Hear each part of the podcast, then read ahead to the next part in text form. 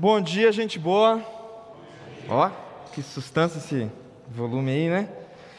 Ah, na, na quinta-feira nós começamos uma série de mensagens sobre como ser humano. E por que isso? Ah, na quinta-feira nós conversamos, nós conversamos um pouco que hoje em dia ah, a gente tem a, a, a, sociedade, a mídia, as pessoas, tudo tem tentado nos colocar em, em alguma forma. Todas as coisas tentam nos amoldar a alguma coisa.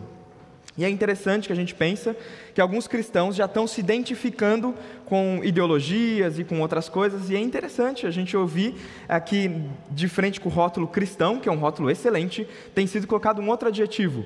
Ah, eu sou um cristão de esquerda, eu sou um cristão de direita, eu sou um cristão calvinista, eu sou um cristão reformado, eu sou um cristão arminiano, eu sou um cristão amiraldiano, eu sou um cristão evangélico, um cristão prote...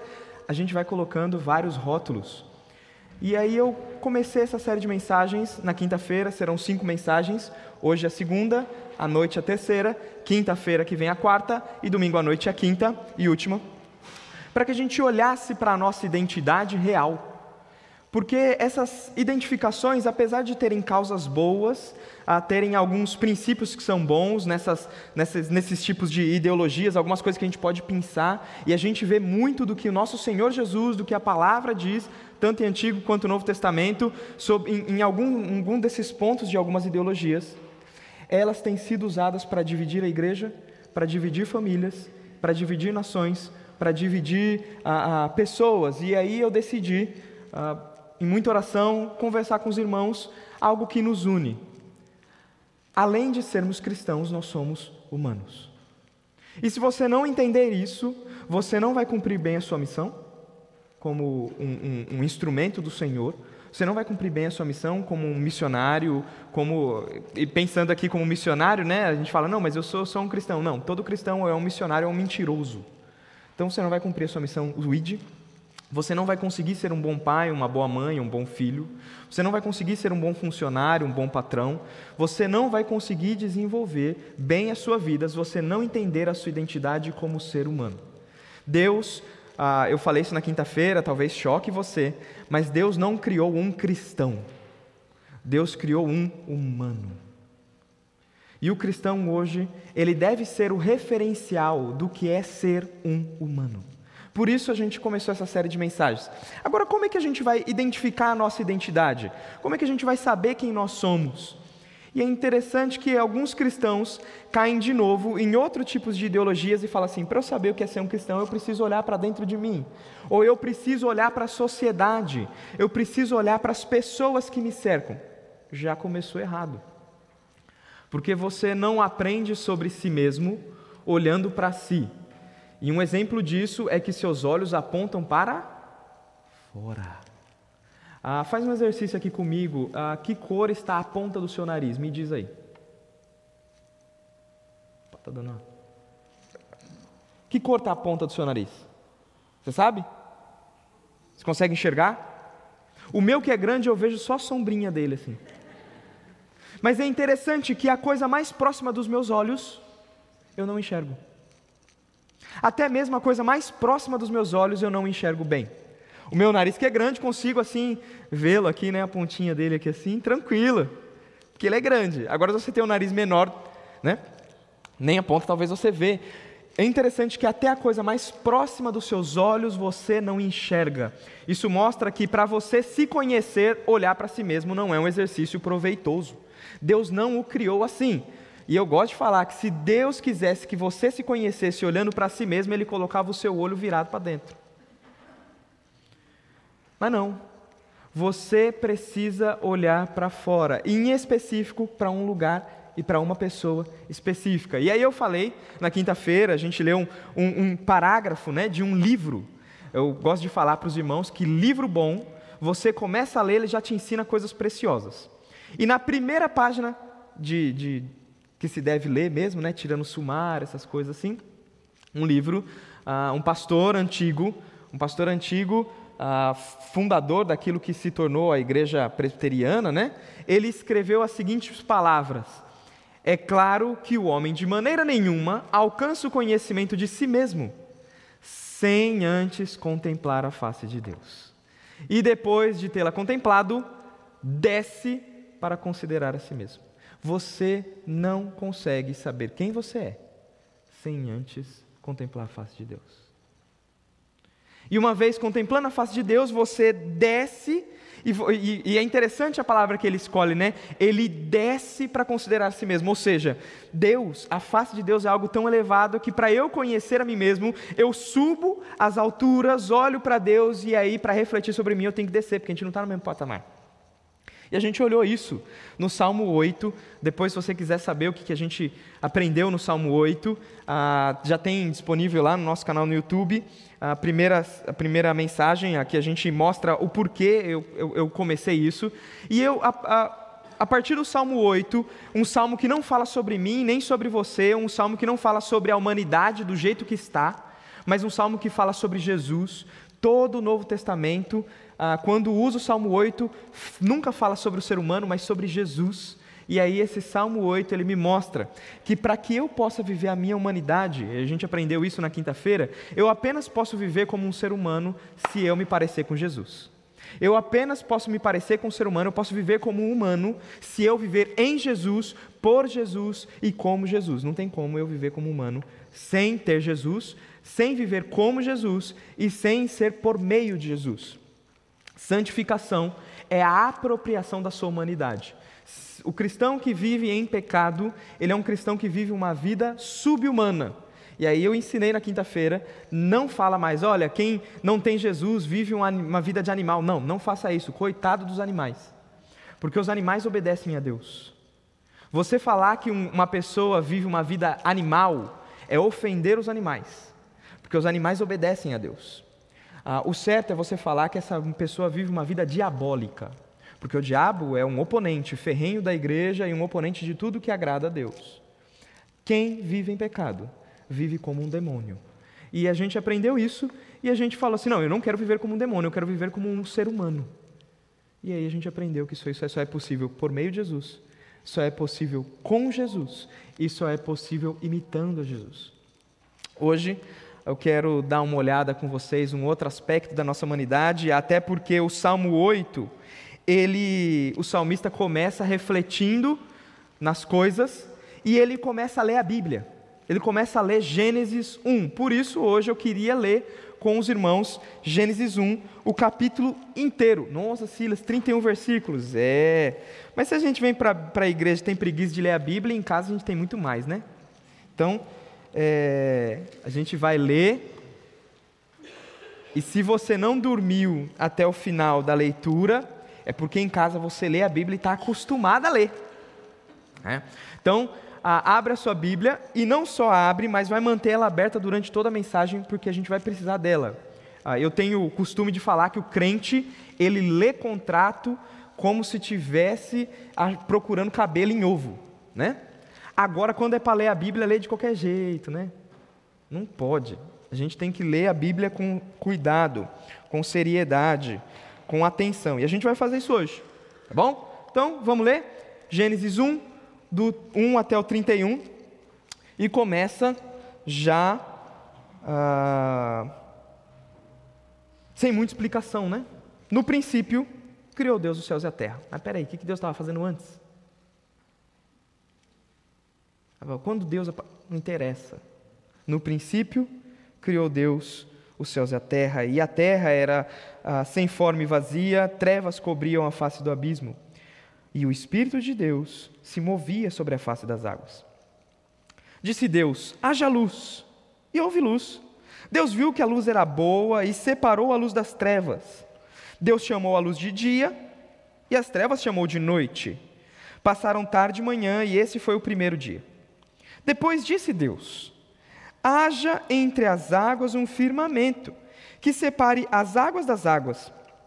Então Deus fez o firmamento e separou as águas que ficam embaixo do firmamento das águas que ficam em cima. E assim foi. Ao firmamento Deus chamou céu, passando-se tarde e manhã. Esse foi o segundo dia. E disse Deus: Ajunte-se num só lugar as águas que estão debaixo do céu, e apareça a parte seca. E assim foi.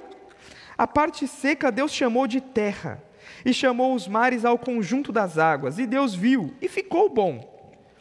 Então disse Deus: Cubra-se a terra de vegetação, plantas que se deem sementes e árvores cujos frutos produzam sementes de acordo com as suas espécies. E assim foi. A terra fez brotar a vegetação, plantas com suas espécies e árvores cujos frutos produzem sementes de acordo com suas espécies. E Deus viu que ficou bom. Passaram-se tarde e manhã, esse foi o terceiro dia. Disse Deus: Haja luminares no firmamento dos céus, para separar o dia da noite. Sirvam eles de sinais para marcarem as estações, os dias e anos. E sirvam de, uh, sirvam de luminares no firmamento dos céus para iluminar a terra. E assim foi. Deus fez os dois grandes luminares, o maior para governar o dia e o menor para governar a noite. Também fez as estrelas. Deus colocou firmamento, no firmamento dos céus para iluminar a terra, a governar o dia, a noite e separar a luz das trevas. E Deus viu que ficou bom. Passaram-se tarde e manhã, e esse foi o quarto dia. Disse também Deus: Encham-se as águas de seres vivos e voem as águas sobre a terra, ah, ou voem as aves sobre a terra, sobre o firmamento dos céus. Assim Deus criou os grandes animais aquáticos e os demais seres vivos que povoam as águas, de acordo com suas espécies, e todas as aves, de acordo com suas espécies. E Deus viu que ficou bom. Então Deus os abençoou, dizendo: Sejam férteis e multipliquem-se, encham as águas do mar, multipliquem-se as aves na terra. Passaram-se tarde de manhã, e esse foi o quinto dia. E disse Deus: Produza a terra seres vivos de acordo com suas espécies, rebanhos domésticos e animais selvagens, e os demais seres vivos da terra, de acordo com a sua espécie. E assim foi. Deus fez os animais selvagens de acordo com as suas espécies, e os rebanhos domésticos de acordo com as suas espécies, e os seres vivos da terra de acordo com as suas espécies. E Deus viu que ficou bom.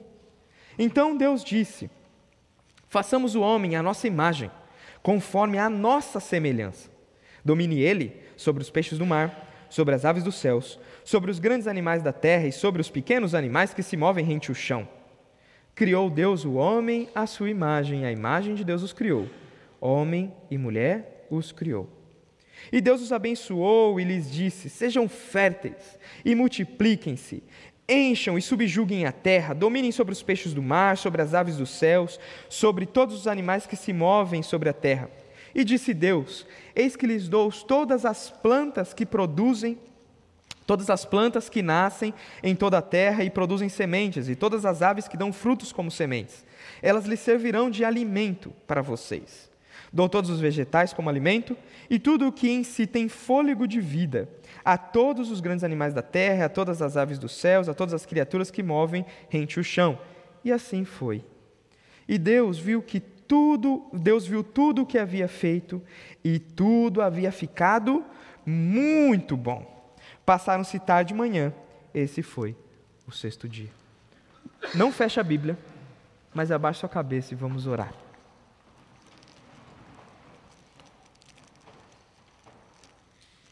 Meu Senhor, como é maravilhoso poder debruçar e ler a tua palavra com atenção, perceber quem o Senhor é, contemplar a sua face majestosa, grandiosa, uma face não zangada, mas em Jesus, uma face amorosa, uma face que em Jesus ah, está amistosa e sorri para os seus filhos e olha para eles e vê filhos.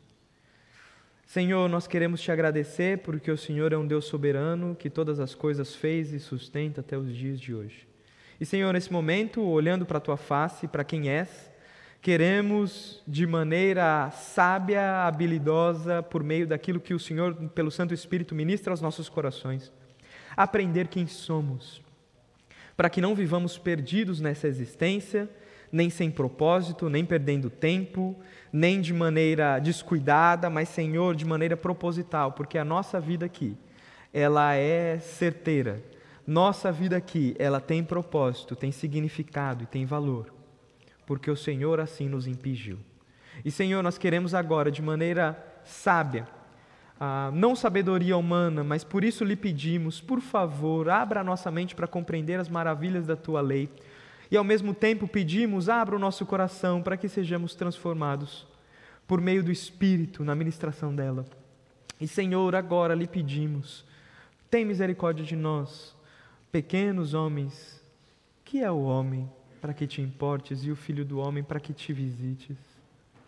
E Senhor, nós te pedimos, fala conosco, visita-nos agora, em nome de Cristo. Amém. Amém. Com certeza você já leu Gênesis 1.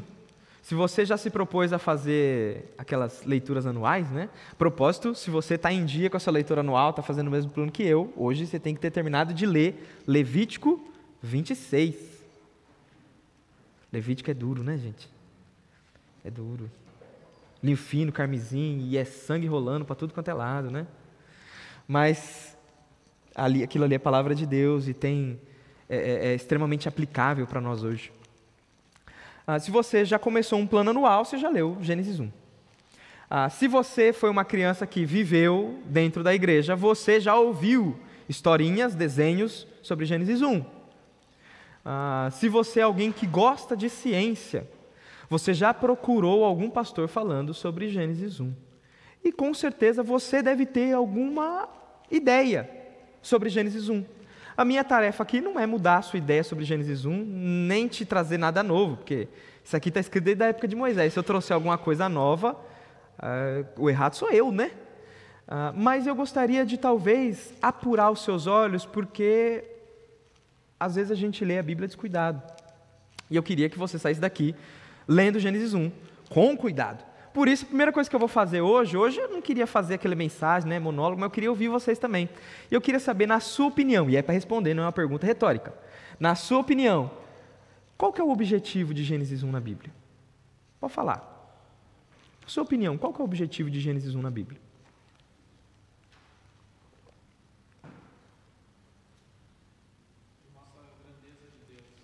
Grandeza de Deus. Legal. que mais?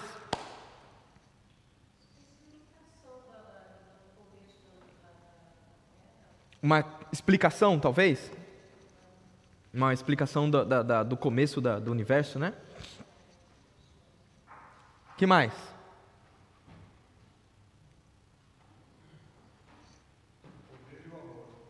Poder e o amor.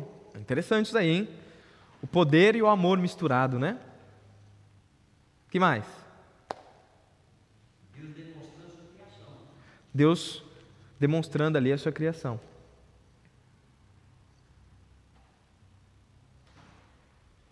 Eu acho interessante que a gente fica meio. Eu sei que tem o medo né, da gente falar coisa errada e não tem problema da gente falar coisa errada. Ah, o pastor, eu, falo coisa errada e às vezes do púlpito. E algumas vezes já me falei, não, olha, eu li errado e hoje entendo melhor, né? Ah, então não tem medo. Mas é interessante como a gente negligencia Gênesis 1 e separa esse capítulo da Bíblia para histórias infantis. Ou a gente é, pega Gênesis 1 e tenta moldar os nossos propósitos, por exemplo, para defender um criacionismo de terra jovem. Se você já ouviu falar sobre ciência, sobre ah, ah, teorias da origem do universo, ah, uma, uma vertente é chamada de criacionismo de terra jovem. Que significa isso? O universo foi criado e não há muito tempo. Então, a gente vê isso daí. Ou para lutar contra a teoria de Darwin, né, a teoria da evolução, e aí a gente vê muitos cristãos tentando pegar Gênesis 1 e ver ciência dentro dele, né? Só que eu digo que isso tudo, às vezes, foi uma maneira sutil de Satanás anuviar a mente do cristão para a palavra e fazer com que questões secundárias, terciárias e sei lá qual, tomem um lugar de importância no, no, texto bíblico, de maneira que a gente perca o objetivo principal. E eu quero te dizer que se você não entender Gênesis 1, você nunca vai entender o que é ser santo. Se você não entender o que é Gênesis 1, você nunca vai conseguir entender qual é o seu relacionamento para com Deus. E se você não entender Gênesis 1, você será um péssimo missionário. As pessoas elas vão ver qualquer coisa, menos Jesus na sua vida, menos Deus na sua vida. Gênesis 1 é central. Não é à toa que nós veremos até o final desse estudo, não é à toa que um evangelho começa com Gênesis 1. O evangelho de João, que é o que a gente mais distribui, o que é o que a gente mais gosta, né? Pelo menos é o que eu mais gosto, eu acho lindo aquele negócio. Eu acho lindo, fantástico. Para mim, é um, é, é um dos evangelhos mais lindos, assim. Ele começa com Gênesis 1. Está lendo Gênesis 1. Está explicando Gênesis 1. Porque Gênesis 1 tem tudo a ver com a nossa identidade, tem tudo a ver com como a gente se manifesta nesse mundo. Se você não entender Gênesis 1, olha, você talvez em alguma área da sua vida cristã está tropeçando, pelo simples fato de não entender a sua identidade já traçada no primeiro capítulo da Bíblia.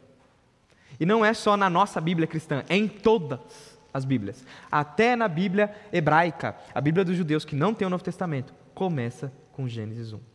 Porque é daí que a gente entende a nossa identidade. Para a gente entender Gênesis 1, sabe o que você tem que fazer? Sabe o que você tem que fazer? Você tem que trocar de óculos. Talvez você está lendo Gênesis 1 com óculos errado. Mas peraí, Silas, estou vendo aqui, poucos usam óculos, né? Alguns já por causa da idade, outros por causa da luz azul do celular, outros por problema genético, igual eu, né? Problema genético. Cinco anos de idade já tinha que usar um baita de um óculos no rosto. Ah, mas a maioria que não usa, né? Pessoal com a vista boa, né? Que inveja. Queria eu poder ler minha Bíblia sem inventar palavra. Sem óculos, né? Que quando eu leio a Bíblia sem óculos, já com óculos eu já invento um monte de coisa, né? Enxergo mal, até com óculos. Mas sem o óculos, nossa, aí Jesus estava lá caminhando, encontrou com o Batman e vai. É, inventando coisa, né? Mas é interessante quando a gente pensa, e aí eu quero trazer para você a ideia de que você interage com o mundo que te cerca a partir de um óculos que ele não é, não é físico. Você lê o mundo e o universo com um óculos. A gente chama isso de cosmovisão. Cosmo, mundo, visão, visão. A gente chama isso de cosmovisão. Você está interagindo com o mundo, você está se relacionando com as pessoas, com o universo, com as coisas, e você está usando um óculos. Esse óculos chama cosmovisão.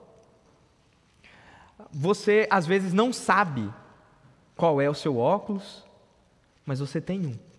Porque cosmovisão, a maneira com o óculos que você lê o mundo, ele tem muito a ver com as suas experiências, ele tem muito a ver com aquilo que te cerca, com as suas, com a realidade da sua família, com a realidade da sua cultura.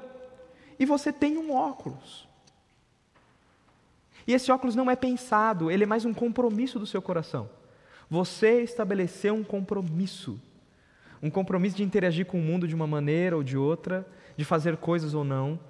E esse compromisso, ele faz com que você olhe para o mundo e, e, e interaja com ele de uma maneira ou de outra. Vou dar um exemplo. Você teria coragem de.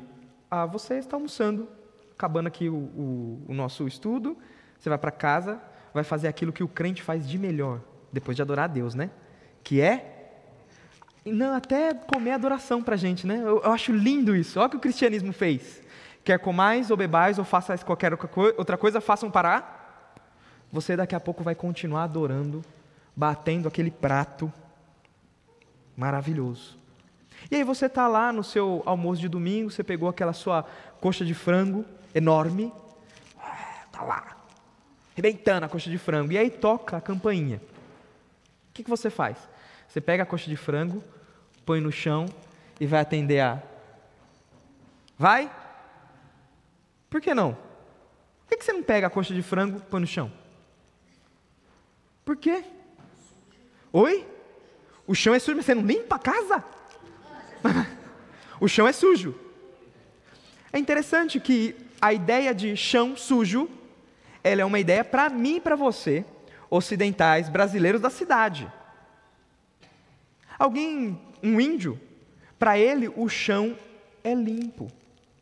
Para ele, se ele tivesse que atender qualquer ocorrência, ele está com uma coxa de frango na mão, ou com qualquer outro tipo de alimento, para ele o mais natural é pegar, colocar no chão e atender, voltar e continuar comendo. Dá só a batidinha, tira o barro, né?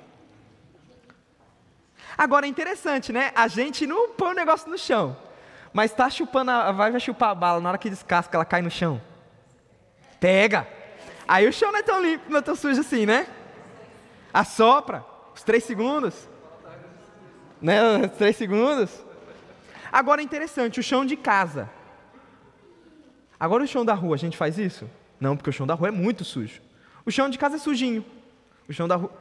Tudo isso demonstra que, por exemplo, é, você não pensa nisso. Você já parou para pensar nisso? De onde surgiu isso?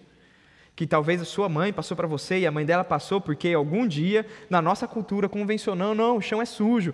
Não sei porquê. Eu tenho uma teoria do porquê. Eu vejo meu pai fazendo construção há anos. E quando você amontoa aquela monte de areia dentro de casa, atrai um bicho para dentro de casa. Que bicho que é? Gato. E gato adora fazer xixi e cocô aonde? Em areia. E aí uma das coisas que o pedreiro tem que fazer é peneirar a areia da construção, porque vai sair coisa de gato lá. A gente brinca lá em casa que se a bala cair no chão, no piso, pode comer. Agora, se bater na parede, melhor nem. Né? Por causa do reboco. Porque é, prolifera gatos. Você tem, tem construção há muitos anos, acontece isso. E convencionou de que o chão é sujo. Ou talvez porque vem as pessoas pisando está vendo que você tem um óculos na sua, na sua frente que você não sabe, mas você está usando ele para ler a realidade? Vou te dar um exemplo. Outro exemplo, você está carregando uma coisa pesada assim, e aí chega um irmão, você está trazendo para a igreja um negócio pesado assim, uma caixa, e aí chega um irmão e vira e fala assim: Oi, tudo bem? E te estende a mão. Só que você está com a mão direita segurando o negócio aqui. O que, que você faz? Você estende à esquerda. E tranquilo. Meu filho, se você fizer isso num país muçulmano, eu tenho um amigo que é missionário no Marrocos. Se você esticar a mão esquerda para algum marroquino, olha, isso é muito ofensivo. Muito ofensivo. Por quê? Porque, a curiosidade aqui, pelo menos na, no lugar onde meu amigo mora, eles não usam papel higiênico.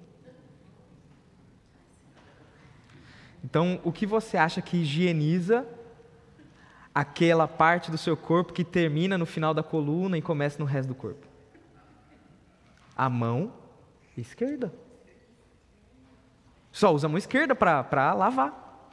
Então, se esticar a mão esquerda para um marroquino, pelo menos do, da, do lugar onde meu amigo mora, isso é um problemão. No seminário, há um tempo atrás, no meu último ano de seminário interno, a gente recebeu um marroquino e ele, a, a, cultura dele era incrível, mas algumas coisas eram meio assustadoras, até porque ele era um homem de dois metros e poucos de altura, e eu nunca vi ninguém fazer o que ele fez. No Palavra da Vida, a gente enche os galões de água, sabe esses galões de 20 litros? A gente enche numa fonte que tem Palavra da Vida, água tratada, a gente enche, leva e coloca naquele reservatóriozinho para beber água dentro do quarto. Toda vez que alguma menina vai levar o, o galão, a gente que aprende cavaleirismo é, faz parte da, da da ideia cristã, Jesus era cavaleiro e a gente tem que ser também. O que, que as meninas faziam? Levavam, e aí a gente falava, não, a gente leva os seus galões é, para o quarto. Só que, cara, as meninas às vezes exageravam, tipo, ficavam um mó tempão sem encher água e aí juntava três, quatro galões lá e tinha que hum, ir voltar, ir voltar. Até porque um, como eu, assim, alguém como eu, não consegue carregar dois galões. Ah, me assustou o dia que eu vi aquele rapaz marroquino carregando dois galões, mas não dois galões de maneira normal. Ele carregava os dois galões assim, indo como se estivesse carregando a sacola de. Uma sacola com duas garrafinhas d'água, carregando os dois galões assim. 20 litros. Ah, 20, quase 20 quilos em cada mão, assim, como quem carrega dois copos, assim, levando assim. Meu Deus do céu, esse homem é muito forte. E aí, sabe o que aconteceu? Num dia, num grupo de estudo que a gente tinha, um rapaz sentou do lado dele e cruzou a perna. E a sola do sapato apontou para esse rapaz marroquino. Esse rapaz marroquino levantou e disposto a debulhar o rapaz na pancada. E ninguém entendeu. Porque a gente não tem essa cultura, mas lá se você mostrar a sola do sapato, é como se você dissesse: você vale menos que o pó que piso. E ele se sentiu extremamente ofendido. E aí teve que um monte de gente segurar ele e um missionário que foi o que trouxe ele para o seminário falou assim: Meu filho, meu filho, calma. Você não está no Marrocos. Brasileiro faz isso. A gente não tem significado nenhum isso. A gente ficou com a perna cansada, a perna doeu de ficar para baixo. A gente levantou. É normal. Você tem que tirar isso da sua cabeça. Você não está no Marrocos. Você não está no Marrocos. Para a gente isso não significa nada. Ninguém está te ofendendo. Todo mundo aqui te ama. Porque senão Imagina a força que carrega 20 quilos assim, na cara de um rapaz. Você lê o mundo com os óculos. E quando você vai ler a Bíblia, você não tira eles para ler. Não existe leitura é, sem você usar esse óculos. E por isso que, por que você tem que trocar de óculos? Porque Gênesis não foi escrito para você. Cristão brasileiro do século 21. Gênesis 1 ele, ele é para você, mas ele não foi escrito para você. Para quem que Gênesis 1 foi escrito? Vamos lá. Para quem que vocês acham que Gênesis foi escrito? Que aí, dependendo desse povo, a gente tem que pôr o óculos deles, porque eles sabiam ler o texto direito, sem nenhum tipo de enfiar cultura, outra cultura no meio. Para quem Gênesis 1 foi escrito?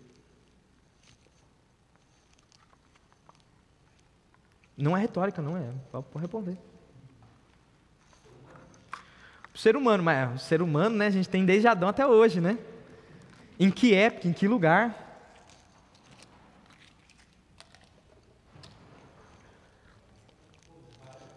povo de Israel. Que época, que lugar? Porque o povo de Israel a gente tem até hoje também, né? No tempo de Moisés? Tá.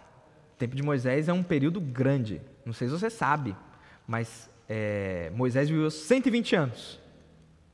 Então é, é, é tempo pra caramba, né? Dá para mudar de cultura em 120 anos? Dá, né? Eu estava conversando ontem com jovens e eu falei: olha, cara, eu, eu sou da época que não tinha o Android, que é o sistema do celular que a gente usa hoje. O pessoal, nossa, como? Você é muito velho. Não, isso aí há 15 anos atrás não existia, gente. Tinha época que não existia. Eu lembro quando meu pai comprou o primeiro celular. Era oito horas carregando a bateria e duas usando, né? É. Se juntasse todos, dava para comprar, construir uma mansão, porque é um tijolo bom, né? Então, que época? O povo de Israel está certo, na época de Moisés está certo, mas em que época da história de Moisés?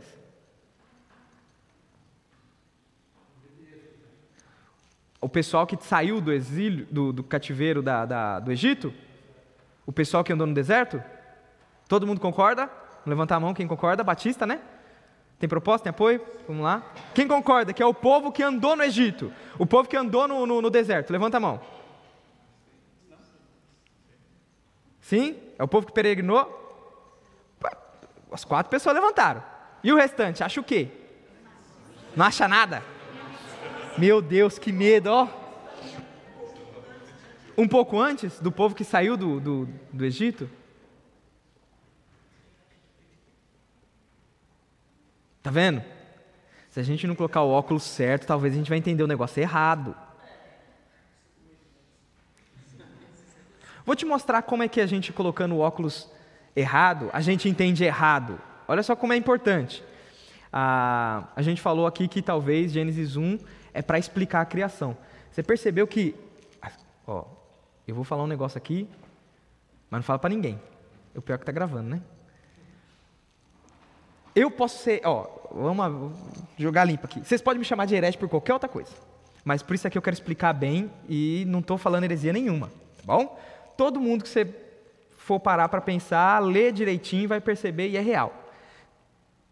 Gênesis 1 se ele fosse escrito para explicar sobre a criação do mundo, a explicação não ficou muito boa, não. Não é uma explicação muito boa, não. Concorda comigo? Ninguém vai concordar isso, né? Não, santa palavra de Deus. Mas se, se fosse só para explicar como foi a criação do universo, a, criação, a explicação não ficou boa. Vou dar um exemplo. Primeiro dia, Deus criou a luz e as trevas a separação, ele chamou um de dia e o outro de noite. Esse foi o primeiro dia. Mas peraí, no primeiro dia ele criou a separação da luz das trevas, chamou a luz de dia e a escuridão de noite. Só que ele só criou só a luz das estrelas no quarto. Tem um problema aí. Você percebeu isso? Ele só criou no quarto. Peraí, Deus, que luz que é essa? Que escuridão que é essa? De onde que veio essa divisão? Tem alguma coisa errada aí. Se fosse para explicar, a explicação não ficou boa. Se o propósito de Gênesis 1 fosse explicar a criação, a explicação não ficou tão boa.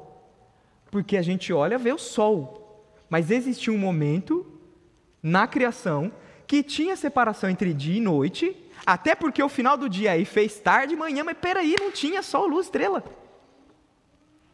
Tem alguma coisa aí que aconteceu e a gente não sabe, ou talvez a gente está lendo com óculos errado. Não é verdade? Outra coisa também, Deus vira e fala assim: ó, vai terra, faz aí árvore, faz os negócios tudo aí. Animais, ó terra, faz nascer bicho aí. Mas peraí, o bicho nasceu da terra do nada, assim, saiu um leão. Nasceu igual. Deus plantou uma semente de leão. Nasceu um. Mas aí, peraí, no Gênesis 2 a gente lê que Deus formou o animal também da terra. Deus também formou o animalzinho da terra. Pegou a terra, fez bicho. Então, Gênesis 1, se for uma explicação da criação, a explicação não ficou completa. Então, talvez o propósito não era explicar a criação. Você precisa trocar o óculos. E para trocar o óculos, você precisa saber quem que é que leu primeiro. Para quem foi escrito? Tá certo, foi para o israelita, no tempo de Moisés, que o livro foi escrito, mas não foi para o israelita no tempo de Moisés que o livro foi escrito. O livro não foi escrito, a gente tem o costume de achar que Gênesis, Êxodo, Levítico, Números e Deuteronômio foram escritos para o povo é, que estava no deserto.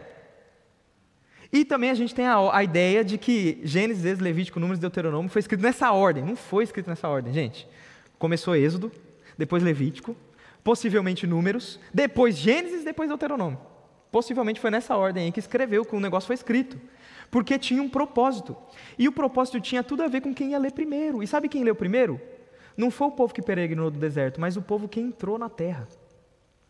Mas que diferença faz isso? Toda a diferença. Uma coisa é, por exemplo, eu estou aqui hoje, né? Os irmãos têm alguma dúvida sobre o que eu falei, o que, que os irmãos vão fazer? Fofoca? Não. Os irmãos vão perguntar para mim. Não é assim? Mas, ó, os irmãos sabem a gente já, infelizmente, a gente não teve condições de anunciar presencialmente, porque a gente estava com Covid no dia, né? Mas a gente vai anunciar isso presencialmente um dia, vai explicar tudo certinho. Mas eu e Amanda, nós é, vamos para um projeto missionário. A partir de julho, nós estamos indo para Belém do Pará. E quando eu estiver lá em agosto e vocês ouvirem alguma coisa que eu falei, o que, que vocês vão fazer? Para quem vocês vão perguntar? Eu não estou aqui. Hoje a gente tem WhatsApp, mas naquela época não tinha. Para quem vocês vão perguntar? Então, o livro servia para isso. O Moisés escreveu os livros para isso. Um dia eu vou morrer. Deus já falou, não vou nem entrar, não vou passar por lá de lá. Eu não vou passar por lá de lá. E quando o povo passar sem mim, o povo vai desviar. Porque hoje, quem resolve as pendengas mais pesadas sou eu. Então o que Moisés faz? Escreve para que se algum dia o povo tivesse dúvidas, pronto, está escrito, é só ler.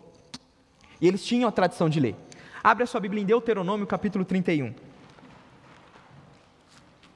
Eles eram obrigados a ler. Na realidade, os sacerdotes eram obrigados a ler e o povo era obrigado a escutar. Ah, por quê? Porque tinha um propósito.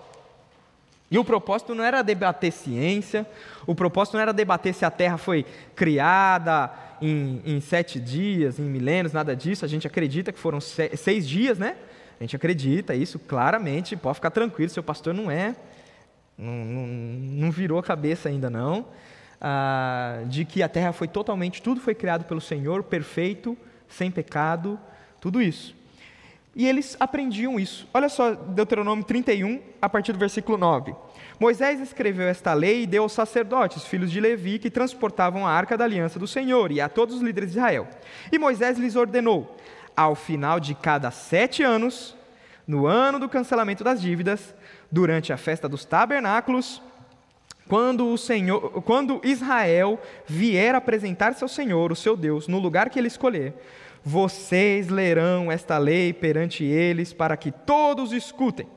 Reúnam o povo, homens, mulheres, crianças, os estrangeiros e os que morarem nas cidades, para que ouçam e aprendam a temer ao Senhor, o seu Deus, e sigam fielmente as palavras dessa lei. Os seus filhos que não, conhece, que não conhecem essa lei terão de ouvir e aprender a temer ao Senhor, o seu Deus, enquanto vocês viverem na terra, ao qual tomarão posse quando atravessarem no jornal. Olha só que interessante, era obrigado a cada sete anos, no dia dos cancelamentos da dívida, no dia da festa do tabernáculo, todo mundo diante do, do tabernáculo, o sacerdote levantava com os rolos de Gênesis, Êxodo, Levítico, Número, Deuteronômio e lia de uma vez. Às vezes a gente cochilou, né? Gênesis 1, do 1 ao 31, os caras ficavam lá de uma vez. Nossa, Silo, mas tinha culto infantil? Não tinha. Era homem, mulher, criança, estrangeiro e todo mundo que estivesse na terra tem que parar para ouvir. E por que ouvir? Tradição? Não. Para que eles ouvissem e aprendessem a temer o Deus de Israel. E uma vez temendo, obedecer fielmente todas as leis. Esse povo lia, tinha que ouvir, era um negócio sério. E por que isso era necessário? Agora pensa comigo, quem que era aquele povo que ia tomar a terra? Vocês sabem como eles eram? Povo lindo, né? Maravilhoso, um povo abençoado por Deus, cheio de milagre, não é assim? É? Mais ou menos, né? Olha só o que o Deuteronômio descreve esse povo. Era um povo de memória curta. Rapidamente eles se esqueciam do Senhor. Deuteronômio 32, se você continuar lendo, uh, se você continuar lendo aqui o, o capítulo 31, olha só uh, o que Deus fala aqui, né? No 31, quer ver? Um pouquinho mais para frente. Ó, versículo 16: E o Senhor disse a Moisés: Você irá descansar com seus antepassados, ou seja, você vai morrer. Ah, e este povo logo irá prostituir-se, seguindo os deuses estrangeiros da terra em que vão entrar. Eles se esquecerão de mim e quebrarão a minha aliança que fiz com eles. Naquele dia, se acenderá minha ira contra eles, e eu me esquecerei deles, esconderei deles o meu rosto, e eles serão destruídos. Muitas desgraças e sofrimentos atingirão naquele dia. Perguntarão: será que essas desgraças não estão acontecendo conosco porque o nosso Deus não está mais conosco? Com certeza. Esconderei deles o meu rosto naquele dia, por causa do mal que praticaram, voltando-se para outros deuses. Era um povo que tinha memória curta. Eu gosto de falar que o problema do povo de Deus não é falta de visão. Se você é um daqueles assim, ah, eu quero o sobrenatural, quero ver Deus, quero ouvir Deus, quero sentir aquele negócio. Ó, oh, toma cuidado, porque o seu problema não é falta de visão, o seu problema é falta de memória. A gente peca por se esquecer de Deus. O povo de Deus, desde aquela época, tem memória curta. E a memória curta leva eles a serem propensos à ingratidão, tem duas coisas que Deus fala que é a vontade dele na Bíblia, em, em 1, Timó, 1 Tessalonicenses 5, 4, 3, 5, 18, diz assim: A vontade de Deus é que você seja santo, e a vontade de Deus é que você seja grato. Um povo propenso à ingratidão, à idolatria, à incredulidade. Mas mesmo assim era um povo escolhido por Deus, amado ah, e tratado como filhos. Eu acho interessante isso, porque quando a gente olha para aquele povo e a gente coloca os óculos deles, a gente percebe, pô, eu, eu também tenho a memória curta. Eu sou propenso à ingratidão. Eu sou propenso à idolatria. Ah, mas eu não tenho imagens, mas eu troco Deus por qualquer coisa, por televisão, por chocolate. Eu troco Deus por, por, pelo meu filho, pela minha esposa, pelo meu marido. Eu troco Deus por um beijo. Eu troco Deus por um, um relacionamento sexual. Eu troco Deus por qualquer coisa por futebol, né? Futebol, basquetebol, essas coisas. A gente troca Deus por qualquer coisa, por político, por política. O óculos daquele povo serve na gente também. Só que tem um fator. Aquele povo que entrou na terra e que tomou posse da terra, que recebeu esses livros para ler, eles tinham um fator muito importante. Sabe qual que era? Eles nasceram ou cresceram ou envelheceram em peregrinação diante de morte. Ah, não foi todo mundo que morreu, todo mundo que saiu do, do, do, Êxodo, né? todo mundo que saiu do Egito que morreu. Só morreu quem tinha mais do que 20 anos. De 20 para cima, todos esses morreram no deserto. De 20 para baixo, não. Eles entraram na terra. Um exemplo, né? Ah, a gente tem aí o, o, o, Depois você lê lá números 14 que fala isso daí, né? Ah, apenas os que tinham mais de 20 anos que entraram é Josué e Caleb, né? Que foram os únicos que não deram problema. Mas imagina, 40 anos andando, ou um pouco menos, né? Se você nasceu no deserto, andando, para uma terra que você nunca viu. Nunca viu. Você só ouve Deus falando, ó, oh, Deus, vai, Deus, Deus prometeu para Abraão essa terra, e a gente vai ter, mas você nunca viu. Talvez você não estava quando o pessoal trouxe aquele cacho de uva grande. Você não existia, você só ouve história. E você ouve história falando, Deus vai proteger, Deus vai cuidar de vocês, Deus vai dar uma terra boa. Mas só história. Porque na realidade, quando você olha, é seu tio morrendo, seu pai morrendo, seu avô morrendo. Milhares e milhares e centenas de milhares de sepultamentos por dia. Pessoas morrendo, morrendo, morrendo, choro, luto, areia, calor.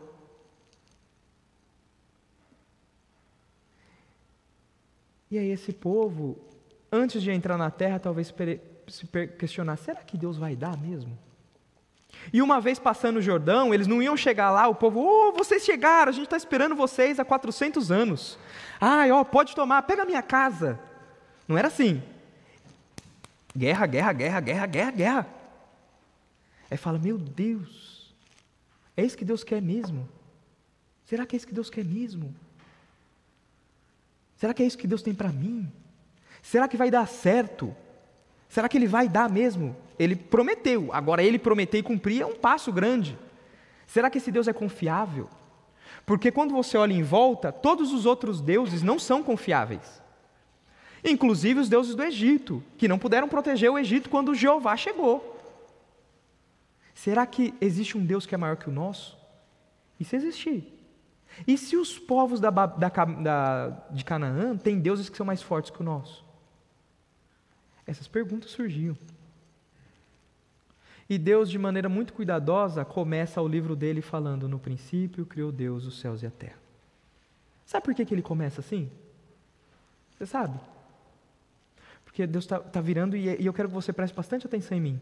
Aquele povo que desconfiante, aquele povo que não sabia se ia tomar toda a posse da terra ou não, aquele povo que andou durante algum tempo, talvez, se foi, se tinha menos de 20 anos quando saiu do Egito, viveu os 40 anos no deserto, mas se não, é um povo que está andando no deserto e está vendo o sofrimento, luto e dor, está caminhando, caminhando, caminhando, caminhando e não chega em lugar nenhum durante 40 anos. Esse povo começa a questionar Deus e Gênesis 1 começa para esse povo: no princípio criou Deus os céus e a terra. Espera aí, meu interesse é se eu vou ter a terra ou não. Não tem nada a ver com a criação. O que Gênesis 1 está mostrando é o seguinte: Deus os ama. E Deus os escolheu não foi no dia que vocês saíram do Egito. Deus tem um projeto para vocês, muito antes da terra existir. Quando eu olho para isso, eu penso assim: Deus tem um projeto para mim, não é quando eu criei em Jesus. Deus tem um projeto para mim, não foi quando eu nasci. Deus tem um projeto para mim, não quando meus avós nasceram, meus bisavós, meus tataravós. Deus tem um projeto para mim, não quando descobriram o Brasil ou chegaram aqui e tomaram conta. Deus tem um projeto para mim, desde antes do universo ser universo. Quando um israelita ouvia, no princípio criou Deus os céus e a terra. Ele ouvia e falava assim: a minha identidade não é recente. Deus não cuida de mim de agora. Deus está cuidando, me amando e tomando conta de mim desde o início do universo. E o centro, o centro de Gênesis 1 e o objetivo de Gênesis 1 é mostrar que a humanidade ela foi planejada. A gente lê descuidado, mas tem um padrão. Tem um padrão. Por exemplo, Deus é poderoso para criar o universo todo num dia só? Poderia? Então, para que, que precisou seis dias, gente? É só você pensar assim. Será que Deus está cansado? Acabou, nossa, meu, negócio difícil fazer esse negócio de luz, deixa. Vou só dar o nome. Ah, amanhã eu continuo. Por que, que Deus precisou de seis dias e no sétimo ele descansou? Porque ele quer mostrar: o meu plano é organizado.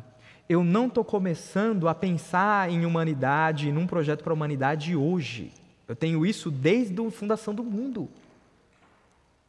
E eu quero ensinar para vocês que eu sou um Deus organizado, um Deus planejado, porque eu quero que vocês também assim o sejam. E olha só o padrão, você já percebeu que tem um padrão? Eu tentei dar ênfase na minha voz, mas eu não sei se, se, se rolou, né? Mas o padrão é o seguinte: tudo começa com e disse Deus. Pode olhar. Quando antes de alguma coisa aparecer, alguma coisa ser criada, e disse Deus. Depois, Deus faz um negócio interessante. Ele olha. E ele vê que ficou bom. Precisava disso? Na quinta-feira, depois ouvi lá, eu expliquei como escrever era caro. E escrever isso aqui, e ficou bom, pô, já gastou letra ali, gastou caneta, gastou tinta, gastou papel. Por que, que Moisés faz questão de falar, e Deus viu que ficou bom? Mas peraí, se Deus fez, não tem como Deus fazer um negócio ruim. Não precisava falar isso. Mas ele fala, e viu, ficou bom, porque ali Deus cria a estética. Beleza e feiura não é uma coisa que eu desfruto e provo. Não é uma coisa que eu determino. Beleza e feiura vem dos céus. Deus viu e ficou bom. É Ele quem determina o que é feio, o que é bonito. Por isso que quando a gente vai lidar com gente feia, você tem que entender que gente feia é igual gente bonita, só que feia.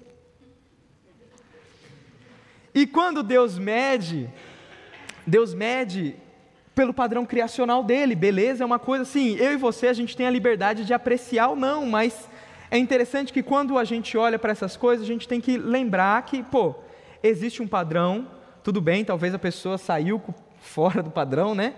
Por causa do pecado, porque o pecado também deturpou não só a nossa apreciação à beleza, mas o pecado nos transformou em gente feia. Homem nenhum era para ser careca. Eu já estou sofrendo, hoje estava lavando minha mão cheia de cabelo. Falei, meu Deus, tem que comprar o minoxidil, né?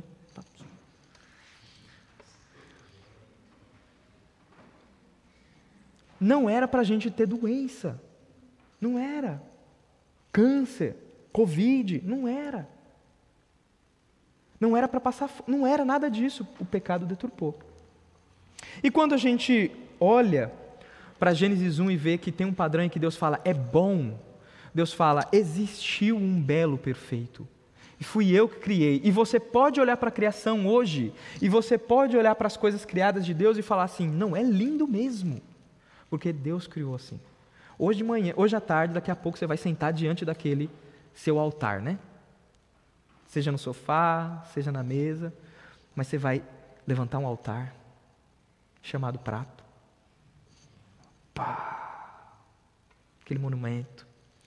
E antes de comer, eu quero que você olhe para a sua comida e contemple. O feijão não tem a mesma cor do arroz. Certo? E nem mesmo o mesmo gosto. Se você é uma pessoa que gosta de salada, você sabe que tem diferença do alface roxo para alface crespo, alface liso, alface americano. Para que isso? Tem tudo o mesmo gosto, gosto de mato. De nada. Se você não meter um sal, um azeite ali, não, é um gosto igual, pelo menos para mim, né? O pecado deturpou minha língua também, talvez. A Amanda, ela faz um frango com pimentão que eu acho incrível. Eu olho para aquilo e falo, meu Deus, isso é incrível. Porque ela mistura na mesma panela o frango, a cebola. Aí ela faz questão de, às vezes, pegar o pimentão verde, o vermelho e o amarelo. Para que Deus criou três pimentões de cor diferente? Se os três na panela vai ter o mesmo gosto. Por que quando eu olho para uns eu vejo mais melanina, para outros eu vejo menos e isso influencia no tom de cor da pele? E quando eu olho para isso eu acho fantástico, porque é tudo gente somos iguais, temos o mesmo valor, a mesma importância para Deus. Não é porque um tem mais melanina, é mais importante, o outro tem menos, é menos importante, nada disso, somos todos seres humanos, mas Deus quis colorir o universo. E Deus quis colorir o universo não para diferenciar, mas para que todo mundo que olhasse de cima para baixo ou de baixo para cima ou na horizontal falasse: esse Deus é criativo demais. É lindo ver. Você olha, um tem um olho mais puxado, um tem um olho preto, outro tem um olho amarelo. A minha avó consegue ter o olho com duas cores. É incrível. E aí, quando eu leio Gênesis, eu falo assim: Deus está cuidando desde o primeiro ser humano, desde o primeiro, porque Ele viu que era bom. E depois disso, Deus dá nome. Poderia jogar o troço lá e sem se importar, mas Ele dá nome. Dá nome para quem? Para que, que Deus deu nome e para quem? Porque Ele é Deus. Para Ele o troço ter nome ou não, não interessa. Ele dá nome porque nome tem a ver com significado. E ele olha para a luz e ele vê que a luz é interessante, ele olha para as trevas, vê que a treva é interessante, e ele fala: Eu vou dar nome para diferenciar. E quem tem que diferenciar? É ele? Não! Para ele não faz diferença diferenciar ou não. Mas ele dá nome, ele dá função. E ele faz tudo isso por causa do homem. E quando Deus fala e dá um nome, Ele dá um nome numa língua. E quando Ele dá nome numa língua, Ele dá um nome numa língua, não numa língua que Ele precisa usar, que Ele se fecha, mas Ele dá nome numa língua que vai ser usada e que as pessoas vão conversar, vão se relacionar, numa língua em que as pessoas vão se comunicar e vão se comunicar com Ele. E Deus fala na língua dos homens para que os homens entendam: o meu projeto para vocês não começou ontem, não vai começar, o meu projeto é bem antes do universo nascer. No princípio, criou Deus os céus e a terra, está escrito em língua de homens. Porque Deus fala: Eu tenho um projeto para você, desde a fundação do universo. O que eu tenho para você é tão importante que precede o mundo, que precede o céu, a luz e estrelas. Mas tem mais. Perceba que tem uma organização. Nos, nos, três primeiros dias, Deus cria ambientes. Ele cria a luz, um ambiente. Ele cria o céu, no segundo dia, um ambiente. No terceiro dia, ele divide a água da terra e cria o ambiente. Para que do quarto em diante ele comece a encher.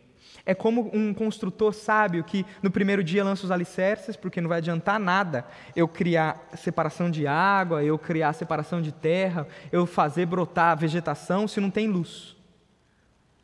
Como sabe, ele, ele lança o alicerce. E começa a erguer as paredes e termina a casa. Só que não adianta nada você ter uma casa vazia. Você sabe que casa vazia, até os dias de hoje, serve para nada.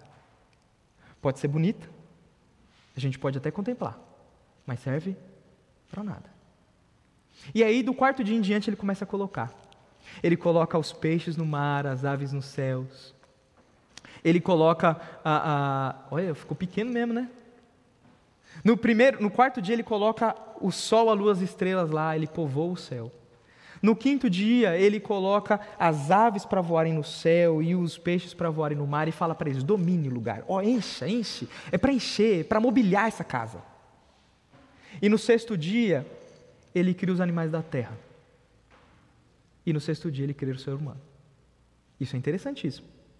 Ele esperou acabar tudo. E depois do ser humano, ele criou mais o quê? Já para pensar? O que ele criou depois do ser humano? Nada.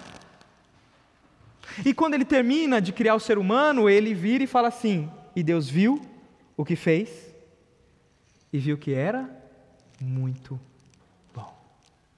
O plano acabou, chegou o que importava. Eu não sei se você olha para isso e não. Eu, eu, eu, só de pensar aqui no próximo slide arrepia meu braço, sabe por quê? Porque Deus poderia ter criado o homem no primeiro dia e o homem morreria sem luz, sem terra para pisar, sem coisa para comer.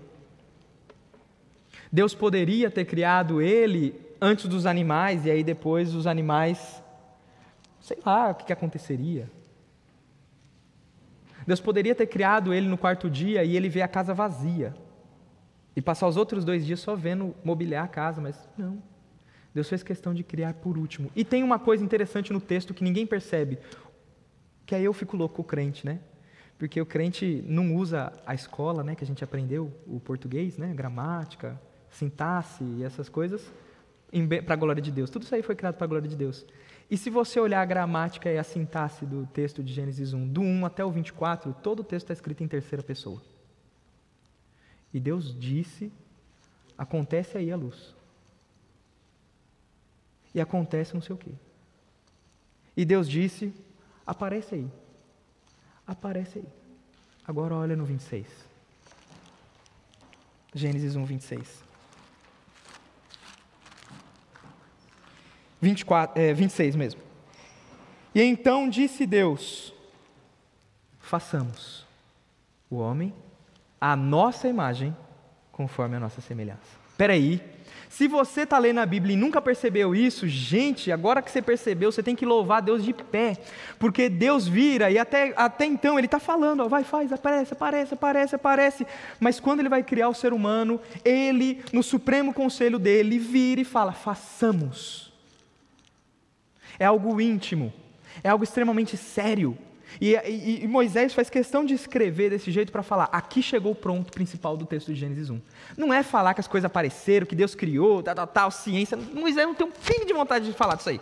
O que Moisés está falando é o seguinte: o nosso Deus, como um pai amoroso, ele tinha um plano para a humanidade toda, do início ao fim, antes da criação.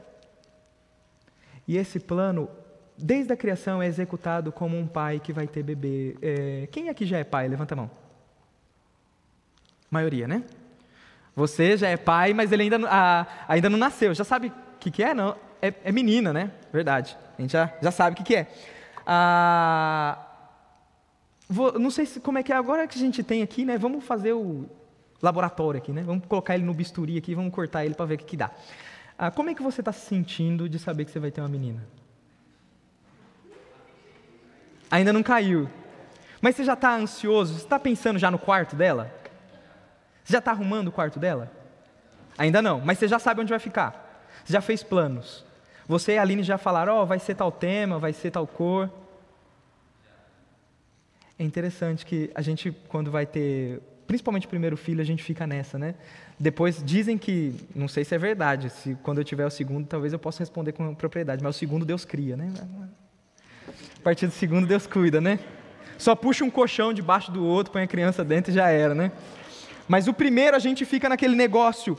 Eu quero saber como ele é, como é que é a face. Eu já penso no quarto. E eu lembro que quando a gente soube que a gente ia ter um bebê, a Amanda já falou: vamos fazer tema de mar. Eu e a Amanda, a gente ama tanto o mar que a gente quase fez a bobeira de criar um sobrenome para Ana. Ana se chamaria Ana Iam Rodrigues Carvalho. Por que Iam? Iam em hebraico significa mar. Quase que eu caí nessa bobeira de colocar Ana Iam. Só que ia ficar feio, né? Aí a gente não pôs mas a gente ama o mar. Eu quis noivar no mar, eu quis casar de frente com o mar, e eu gostaria, uma das maiores tristezas na minha vida foi levar minha filha para a praia e ver que ela detesta o mar. mas um dia ela vai gostar do mar. Uh, e e a gente ficou, não, tem que fazer do mar. E eu lembro que a gente escolheu a cor, a gente queria os animais, e a gente não tem muito dinheiro, a gente é da Zona Leste, São Mateus, né? Então a gente queria encher o quarto de bichinho de pelúcia do mar. E eu nunca soube que não só eu gosto do mar, mas todo o universo comercial e corporativo também, e bicho do mar era caro. E aí eu decidi aprender a costurar, e eu lembro que eu costurei. Se você procurar lá no meu Instagram, tem a foto, uh, o vídeo eu, eu fiz questão de falar para Amanda, faz o vídeo, porque se alguém perguntar, tem que mostrar eu costurando, fazendo o bicho. E eu lembro que o primeiro bichinho que eu fiz, eu fiz um, um povo, uma lula, e eu costurei aquela lula e eu fiz com muito carinho e eu fiquei pensando, um dia ela vai brincar com esse bichinho. Um dia ela vai pegar esse bichinho. E eu queria uma prateleira, e a gente olhou uma prateleira que era em formato de baleia, e ela estava meio caro, e eu tinha madeira em casa, né? Peguei a ticutinha emprestado com o William, falei, eu vou fazer esse raio, essa prateleira de baleia. E fiz a prateleira de baleia, a prateleira está lá. E a gente começou, ah, vamos fazer barquinhos, vamos fazer estrela do mar. E a gente começou, e a gente desenhou coisa, e a gente fez, e foi montando o quarto. Só que chegou um dia que tinha berço, tinha armário, tinha bichinho, tinha tudo dentro do nosso, é, nossa sala, que era um mar, né? Ah, é, eu falei sala, perdão. O quarto da criança na nossa casa só tinha um quarto, então a gente transformou a sala no quarto. E o quarto dela, né? E aí a gente transformou o quarto dela e já estava tudo pronto, mas faltava um negócio. O que, que faltava? O neném. E eu fiquei extremamente angustiado quando eu soube que assim que nasce tem que ficar dois dias no hospital. Porque eu queria levá-la para casa. E eu me lembro da primeira vez que eu peguei a Ana, aquele nenezinho pequenininho dentro de casa e eu coloquei ela no bercinho. E aquela sensação agora está completa. Aquilo que a gente esperava chegou. Agora está muito bom. Gênesis 1 é escrito para mostrar assim. Deus vai fazendo as coisas como um pai que mobília um quarto e ele olha para as coisas, ah, tá bom, tá bom, tá bom, tá bom. Mas na hora que ele coloca o neném dentro do berço, na hora que ele coloca o ser humano naquele jardim, ele diz: agora está muito bom, agora está completo. Eu e você, nós fomos planejados por Deus. E é interessante que o mesmo pastor que escreveu aquela frase lá, talvez está curto aí para você ler, né? Está difícil de ler. Eu vou ler para você. Ele, lendo Gênesis 1, ele chegou numa conclusão fantástica que eu queria ler para você. Está escrito assim: Contudo, é necessário atentar diligentemente para o amor paternal que deu de Deus para com a linhagem humana, na ordem, das, na ordem que as coisas foram criadas. Pois ele não criou Adão quando não havia ainda preenchido o mundo com toda sorte de espécies de riquezas. Pois se tivesse criado quando a terra era ainda estéril, se houvesse dado vida antes de existir luz, teria parecido que Deus não levou em conta as necessidades de Adão. Mas, já antes de criá-lo, ao organizar o movimento do sol e das estrelas para o serviço do homem, ao encher a terra, as águas e os céus com animais, ao produzir todo o tipo de frutos, os quais lhe serviriam de alimento, fez tudo isso, tomando cuidado semelhante a um bom pai de família e provedor, demonstrando uma bondade maravilhosa para conosco. Você foi planejado. Eu preciso dizer isso porque algumas pessoas nasceram e às vezes acham que foram perdidas no mundo. Elas vagam perdidas como aqueles israelitas que vagaram no deserto e agora estão entrando para uma terra que não conhecem. E ficam, será que vai ter? E a gente tem essa questão. Alguém aqui já viu o céu? Alguém aqui já viu o céu? Não. Mas a gente está indo para lá. E ele vai ser nosso. E a gente tem a certeza de que ele vai ser nosso porque um dia o Deus que criou o universo e que planejou toda a humanidade deu a terra que prometeu aos judeus. E um dia ele há de dar a terra que ele prometeu aos cristãos. Nova Jerusalém será nossa. E Deus está tão comprometido com isso que a história da criação, ela não só liga o plano de Deus para comigo em questão de benefícios, mas a história da criação tem tudo a ver com a história da salvação. Você já leu João 1? 1. Abre João 1, 1. Jesus não é só o nosso Salvador, mas ele também é o nosso Criador. E João 1,1 diz assim: No princípio, opa, a gente já leu um negócio assim no começo. Aonde a gente leu isso? Gênesis 1. No princípio era aquele que é a palavra. E ele estava com Deus e ele era Deus. Ele estava com Deus no princípio. Deixa eu só esclarecer um negócio aqui. Algumas Bíblias têm aqui, no princípio era o verbo, né? Não tem nada a ver verbo com a palavra que era para ter sido traduzido. Só que verbo é feminino, é, palavra é feminino em português, né? E aí o nosso irmão João Ferreira de Almeida, ele olhou para isso e falou assim: hum, se eu colocar no princípio era a palavra, talvez talvez o pessoal associasse com alguma mulher, né? Mas não, então eu vou colocar é o verbo, dando a ideia de que é aquilo que movimenta as coisas. E aí ele trocou. A NVI foi sagaz e colocou no princípio era aquele que é a palavra. Mas por que, que ele colocou isso daqui? Porque João começa assim: no princípio era a palavra. Lembra da ordem? Como é que Deus cria as coisas? E disse Deus. Agora a gente entende que Deus não saiu falando, ah, faz, faz, faz, faz, faz, faz, mas em Jesus, em Jesus, Deus cria as coisas. O que João está falando é o seguinte: a palavra de Deus que criou o universo tem nome, sobrenome, RG, CPF, é uma pessoa, é Jesus. Ali no começo, é o nosso Senhor e Salvador quem cria todas as coisas. Logo, o projeto de Jesus não é novo. João fala, o projeto da salvação sua. Deus dando significado à sua vida como cristão não é novo, você foi planejado. Porque Jesus estava lá. E ele continua lendo, né? Gênesis 1. E todas as coisas foram feitas por intermédio dele. Sem ele, nada do que existe teria sido feito. Nele estava a vida, e esta é a luz dos homens. Qual é a primeira coisa que cria? A luz. João está lendo Gênesis 1. E ele está querendo mostrar que o seu Senhor e Salvador, ele é o Criador do universo. Você foi planejado. Você, a, a, a, o plano para a sua salvação, o plano para a sua vida, ele é algo eterno. Agora, por que isso? Porque o propósito de Deus sempre foi que o ser humano fosse como Jesus. Abre a sua Bíblia em Romanos, capítulo 8, versículo 28 e 29. É um texto que a gente sempre lê quando as coisas dão errado para alguém, né? E às vezes a gente dá um conselho estranho, dando falsas esperanças para as pessoas, mas esse texto não está querendo falar isso. Esse texto está querendo mostrar a sua identidade. Deus te planejou desde a fundação do mundo. E Deus planejou que você fosse como Jesus desde a fundação do mundo. E olha só o que ele diz em Romanos 8, 28 e 29. Sabemos que Deus age em todas as coisas para o bem daqueles que o amam, dos que foram chamados de acordo com o seu propósito. A gente lê esse versículo e fala assim: perdeu o emprego? Não, mas nós sabemos que Deus age para o bem daqueles que o amam, né? Age em todas as coisas. Deus está agindo. Eu perdi meu emprego, por quê? Porque Ele quer meu bem. E querer meu bem é porque Ele tirou esse emprego porque ele era ruim e Ele vai me dar um melhor. Não é assim? Bem, errado. Talvez você nunca tenha outro emprego melhor. Não é essa esperança que o texto dá. Não, eu, eu, olha, eu descobri que eu tenho uma doença e essa doença não tem cura. Mas sei que Deus age em todas as coisas para o bem daqueles que o amam, ou seja, até algum tempo aí vai virar um remédio e eu vou ser curado, porque Deus vai agir em todas as coisas, inclusive nisso, Deus vai agir na medicina. Bem. A pessoa está internada e eu tenho a certeza de que ela vai ser curada porque ela era cristã.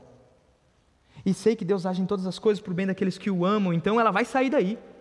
E já vou marcar com o pastor o dia de ação de graça, vai dar testemunho na igreja. Olha, eu estava quase assim, tal, tal, tal, e Deus agiu porque Deus age todas as coisas para o bem daqueles que o amam e não tinha outra oportunidade a não ser eu ser curado. Bem, não funciona assim. Se Deus te tirou de um emprego porque quer te dar o melhor, Ele faz, Ele faz isso. Mas não é isso que, não é isso que esse texto diz. Se, você descobriu que tem uma doença, Deus pode criar uma vacina, uma cura, e Ele faz isso. Mas não é isso que esse texto diz. Se você ficou doente, ou alguém que você ama ficou doente, está internado, está beirando, a gente ora e pede, porque Deus pode fazer isso, e Ele faz. Eu tive um professor agora que ele, olha, eu tenho certeza que ele bateu no guichê do céu. Um professor de seminário, ele bateu. Ficou não sei quanto tempo entubado por causa do Covid. Ele bateu no guichê do céu, chegou lá em cima, Deus falou: olha, só senha não chamou, pode descer, volta. Porque ele quase morreu. E voltou e está bem. Deus faz. Quando a medicina fala não, Deus fala, meu filho, eu sou o dono do não e do sim. Se eu não falar não, não vai ter não. Pode bater no guichê do céu, mas vai voltar. A senha não chamou. Ele faz, mas não é isso que o texto diz. Sabe o que o texto diz? O texto te dá uma esperança muito melhor. Sabe qual é a esperança melhor? Continua. Olha só o 29. Pois, e aí a gente tem que ler, lembrando as regras de gramática sintaxe. Pois é uma partícula explicativa. O que, que significa Deus querer o melhor, Deus fazer o bem, Deus agir em todas as coisas para o bem daqueles que amam? Explicação. Pois Pois aqueles que de antemão o conheceu, ou seja, aqueles que de antemão, ou seja, aqueles que Deus já tem a história traçada desde a da origem do universo, que tem um plano. Deus os conheceu, Deus também os predestinou para serem conformes à imagem de seu filho, a fim de que ele seja o primogênito entre muitos irmãos. Eu tenho que parar aqui porque tem uma discussão né, sobre predestinação, não sei o que, tá, tá, tá, pá, pá, pá. É, eu acredito na predestinação, acredito, e eu vejo muito cristão trocando ignorância que, que significa predestinação? Predestinação significa o seguinte: todo cristão será igual a Cristo no final.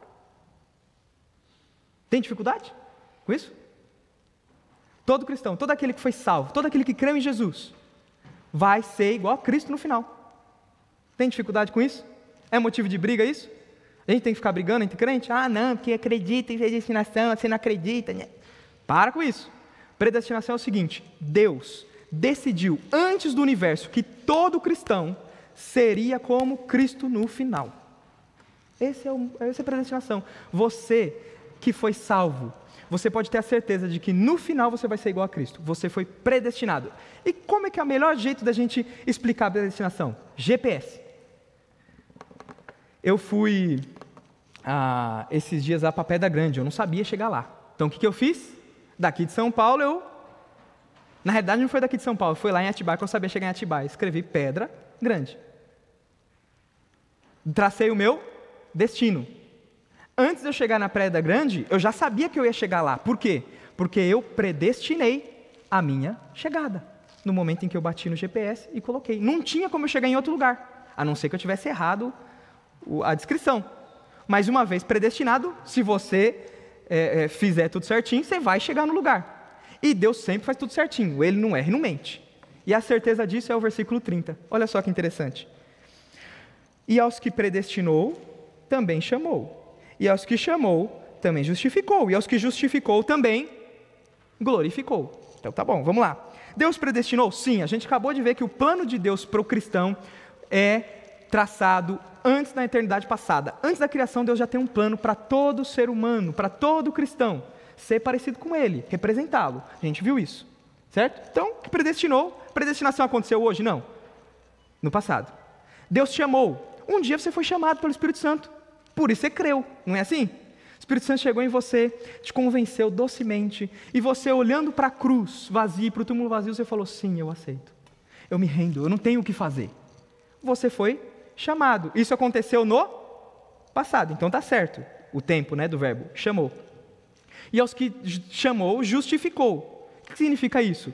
Quando você creu em Jesus, o Espírito Santo te selou, e Deus agora olha para você e não vê alguém culpado e nem inocente, porque inocente é alguém que você fala assim: ah, a gente investigou, não achou nada, está tranquilo. Inocente é neutro. Não. Deus vira e fala assim: você é justo. Você não é neutro, você está no saldo positivo. E isso aconteceu no passado, no dia em que você creu. Tudo no passado, não é? Então tá certo. Predestinou, verbo no passado. Chamou, verbo no passado. Justificou, verbo no passado. Aí ele fala: e aos que justificou, também Agora a gente tem um problema. Você já foi glorificado? Você vive uma história sem pecado? Você vive? Você já é idêntico a Jesus?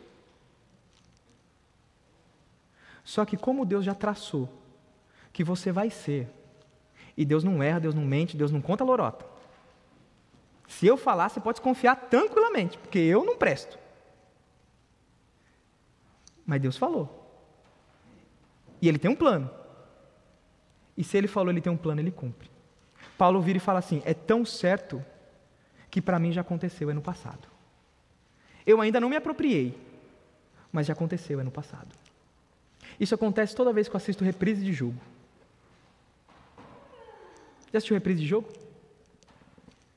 Você já sabe o placar. Só que você assiste porque você, você quer ver. E você já sabe o placar. E você vê seu time tomando, tomando. Eu assisti recentemente, não a reprise do jogo, mas assisti o finalzinho do jogo do Palmeiras e do Flamengo. E, cara, Flamengo faz um. Aí você fala, ih, rapaz. Que negócio é esse? E você vê, Flamengo faz um, Palmeiras faz um, Flamengo faz um, Palmeiras faz um. Aí você fala, meu Deus, onde vai parar isso aí? Eu sei que Palmeiras não é bom em pênalti. E aí eu fico, meu Deus, não pode ir para o pênalti, porque se for para o pênalti a chance de perder é grande, não quero isso. Ai, ai, aquele negócio. Agora imagina alguém assistindo a reprise do jogo. Flamengo faz um, sabe o que o cara faz? Pega a pizza e põe na boca, de boa. Flamengo faz segundo, é Coca-Cola para dentro, de boa, porque sabe o resultado final. Você já sabe o resultado final porque tem um plano. Você não precisa ter medo das pessoas, você não precisa ter medo do mundo, você não precisa ter medo de morrer. Porque enquanto você não cumprir a sua missão no mundo, a missão ao qual Deus planejou desde a eternidade passada, enquanto você não cumprir essa missão, você é imortal. Não precisa ter medo de gente. Não precisa ter medo do seu vizinho de falar de Jesus para ele. Se ele não gostar de você, o problema é dele. Porque você tem um plano para você. E esse plano é que você vai ser igual a Jesus, porque Deus criou a humanidade para ser assim. Ah, mas eu estou pensando, eu fui mandado embora, meu Deus, eu estou perdido, eu vou morrer de fome, eu vou. Você não precisa ter medo do amanhã, sabe por quê? Porque o amanhã está garantido. O amanhã é você vai ser parecido com Jesus. Deus está agindo em todas as coisas para que você seja parecido com Jesus dia a dia nas circunstâncias, porque um dia você será como Ele em perfeição. Não precisa ter medo. Eu, não, eu, eu, eu ajo mal com as pessoas. Não, você tem que parar de, de agir mal com as pessoas. Sabe por quê? Porque Jesus não agia mal. E se você foi criado para ser parecido com Jesus, você tem que tratar bem as pessoas. E eu faço isso agora porque no céu eu vou fazer eternamente. Se você tem intriga com crente, crente que tem intriga com crente é a maior burrice do mundo. Você já parou para pensar que você vai morar no mesmo céu? Você acha que Deus vai, vai criar dois condomínios lá? Ai, Deus, Deus o Supremo Concílio dele, né? Deus, Jesus, Espírito Santo. Ai, meu eu. Os crentes da igreja não se bicam. Então vamos fazer o seguinte: no céu a gente coloca a galera de tal igreja, no, do outro lado ali, ó, mais afastado da rua, do, do, do rio, do rio da vida para o lado de lá, a gente coloca outra igreja. Você acha que vai ser assim? Lógico que não, larga de tolice. Crente que tem problema com outro crente tem que acabar agora, porque você foi planejado. E você foi planejado para ser igual a Deus. E Deus não tem briga na trindade. O filho não fica aborrecido com o pai e o espírito fala: Ah, eu não tenho nada a ver com isso. Se você foi planejado e para ser igual a Cristo, a sua vida tem que mudar. Hoje, em dia, hoje à noite a gente vai ver como isso vai mudar de fato e eu quero mostrar para você o que significa ser na prática imagem e semelhança. Você foi criado para ser isso. Todo ser humano foi criado para ser isso. E todo ser humano só consegue viver como imagem e semelhança de Deus por meio de Jesus. Porque Deus age em todas as coisas para o bem daqueles que amam a Deus daqueles que foram chamados segundo o seu propósito. Baixe sua cabeça, vamos orar. Senhor, nós te agradecemos porque nesse momento entendemos, nós fomos planejados. O Senhor não nos abandonou. O Senhor tem um plano claro para mim desde o início da criação e, Senhor, eu fico feliz de saber isso. Fico feliz, alegre, satisfeito, me sinto extremamente honrado de saber que na eternidade passada o Senhor já contemplava a minha necessidade de perdão. E na eternidade passada o Senhor já havia planejado enviar o único filho do Senhor para que ele se tornasse não um, um, herói qualquer, mas ele se tornasse homem mortal, fosse humilhado até a morte, morte de cruz, para que eu um dia fosse como ele é em perfeição nos céus. Muito obrigado, porque esse plano é tão certo que eu posso tomar ele como passado. Eu serei glorificado. Não tem erro.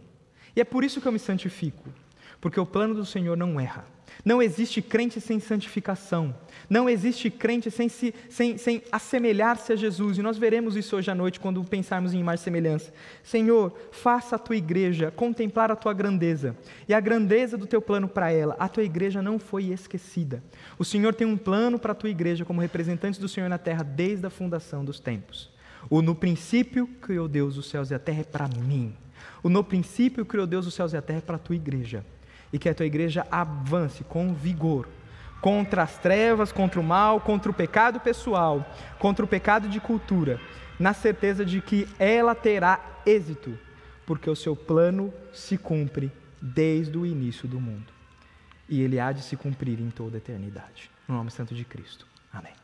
Coração silencioso.